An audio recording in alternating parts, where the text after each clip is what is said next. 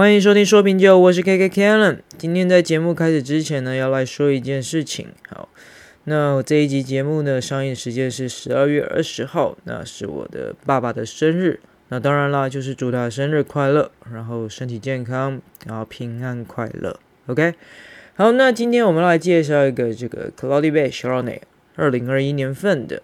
那有印象的听众朋友，应该在听我们第二十九集节目，在介绍最新年份的 Cloudy Bay 的时候，有听我提过，就是我那个时候刚好去 Costco 这个好事多的卖场有晃了一下，然后就选购了这个由这个好事多卖场独家贩售的 Cloudy Bay 的 Chardonnay。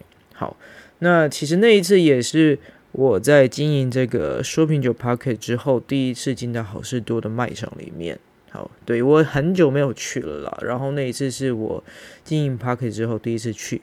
那其实之前就在这之前，当然就已经耳闻很多，就是其实好市多卖的葡萄酒其实是呃便宜，然后又有些品质，是吧？可是那时候因为其实可能对酒标什么品酒这种东西没有到那么的熟悉，所以其实感触没有这么的深。那那一次呢，我得说，就是去了之后觉得哇，整个。整个就是感受都不一样，因为我看到有几间酒庄都是我节目有介绍过的，然后或者是一些酒标啊，然后是我节目上有介绍过，尤其是些旧世界的酒标，那我看到是非常的开心。那跟我一起去的那个身边的朋友呢，他就会觉得说：“哇，你怎么突然知道这么多？”然后又瞬瞬间他会觉得自己就是怎么呃知识落后嘛，然后。我就说，可是你你平常应该要听我的，就是有听节目的话，应该就知道啊。那他就是说不一样，因为做功课的是你自己，所以你自己印象会是最深刻的。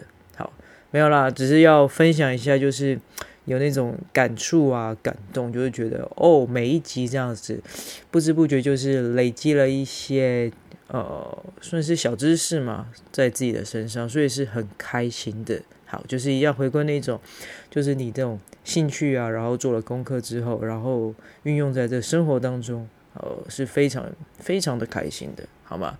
好，那今天这一支 Cloudy Bay 它是它不是 Sauvignon Blanc，好，它是 Chardonnay。好，那我们稍微还是介绍一下这个 Cloudy Bay 它的产区跟一些酒庄的背景。好，那 Cloudy Bay 它是在一九八五年的这个纽西兰南部北岛的马尔堡成立的。那主要有三个独特的葡萄种植区域，像是阿沃塔利谷、南部山谷跟瓦罗谷。那当初就是这个瓦罗谷呢，吸引了 Cloudy Bay 的创始人 David Honer。好，因为它的这个气候风土的关系呢，非常适合种植这个具有标志性的 Sauvignon Blanc。好。那当然了，Cloudy Bay 的传奇始于这个马尔堡的 Sauvignon Blanc。那除此之外呢，它现在还是有 c h a r o n e 跟 Pinot Noir 这些葡萄品种。好，那今天要介绍的就是 Cloudy Bay 的 c h a r o n e。好，那这一支的 c h a r o n e 呢，它的选用的葡萄是来自于瓦罗谷跟南部山谷的葡萄园的地块。那酿造的方式上面呢，它这个葡萄是经过一个手工采摘之后呢，整串进行压榨，那这个方式呢，其实也是保持了葡萄酒清新爽口的一个传统的方法。那榨之后的葡萄汁液会跟酵母一起进到橡木桶中进行发酵，并且陈酿十一个月，并且呢，它会选择性的使用苹果酸转化乳酸的发酵来提供一个平衡。那到底什么是这个苹果酸转化乳酸发酵呢？它的英文是 Malolactic Fermentation，好，那简称是 MLF，好。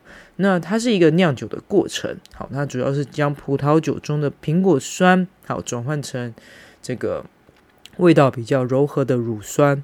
那这个发酵的过程呢，通常是在初次发酵结束后不久呢，进行一个二次发酵，或者是在跟这个二次发酵同时去进行。过程呢，通常会在这个红葡萄酒中，它这应该说了，红葡萄酒的这个发酵过程呢，是一个很常会使用这个 malolactic fermentation。好，那或者是在白葡萄品种里面呢，像 Chardonnay 也是一个很常见的一个方式，那会产生一个比较圆润饱满的一个口感。那苹果酸它通常是跟这个新苹果的味道有关。那乳酸呢则是比较浓郁，具有一些 creamy 那种奶油的味道。那在凉爽地区的生产的葡萄呢，往往它的酸度比较高。那其中大部分就是来自于这个苹果酸的贡献。那这个 malolactic fermentation 这个发酵的这个酿造的这个方法呢，它通常呢可以增加葡萄酒的酒体，还有它风味的持久性。那生产出的口感呢，呃，应该说它这个会更柔和这个葡萄酒的酒感。那也会让这个。如果你的葡萄酒啊是在这个橡木桶中进行这个发酵的话呢，它其实更好，它可以帮助你可以更好的融合着水果跟这个橡木桶的风味。好，那我们来说一下这个品饮感想，因为其实你也知道嘛，Cloudy Bay 它的酒标其实就是比较简单干净。那那时候其实没有特别写到说这一款酒是进到橡木桶中进行发酵的。那那我喝的那时候当下我会觉得，哎，奇怪，怎么？它是有经过橡木桶发酵吗？因为怎么会有很浓的一个香香草橡木的味道？好，可是那时候不确定，但是我心里大概有数了啦。就是在喝的时候想说，嗯，我回去查一下，结果果然它这一支这个 Cloudy Bay 这支 s h a r n e y 它是在进这个橡木桶中进行发酵陈酿的。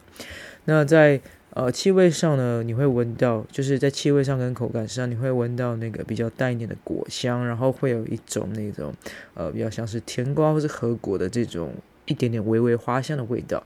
那比较浓的是那个香草橡木味道。那整体来说，酒感上是是比较浓郁，那比较 creamy 一点，就是比较那种奶油的那种 creamy 的感觉。好，然后那我会觉得整个酒体偏比较偏重了，酒体偏重。好，那满分五分的话，我我会给他四分，因为我会觉得相较于之前这个 Cloudy Bay 的这个这个招牌商品这个 Sauvignon Blanc 的那种清爽果香来说呢，这一支 Chardonnay 它的酒体明显偏重。好，然后因为是进橡木桶橡木桶中嘛，进行这个发酵陈酿，所以它这个呃这个奶油味道其实蛮明显的。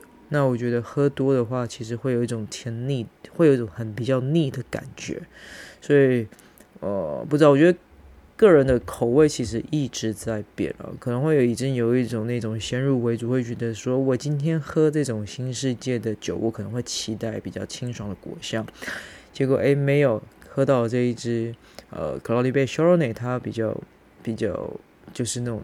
奶香味比较明显，好，所以就会会觉得说在，嗯，可喝能喝，但会跟这个预期的感觉会有一些出入，所以有时候会说了，就是当这个你期待的东西，就是它不符合你的期待的时候，你就会有一些的失望，对吧？好，可是我也觉得没有到不好喝啦，可是就是觉得跟我的期待的感觉不太一样。好吗？那提供一下这个想法，让你们知道。OK，好，那最后要强调一下，本人的评分仅供参考，禁止酒驾，未满十八岁禁止饮酒。今天节目先到这边喽，拜拜。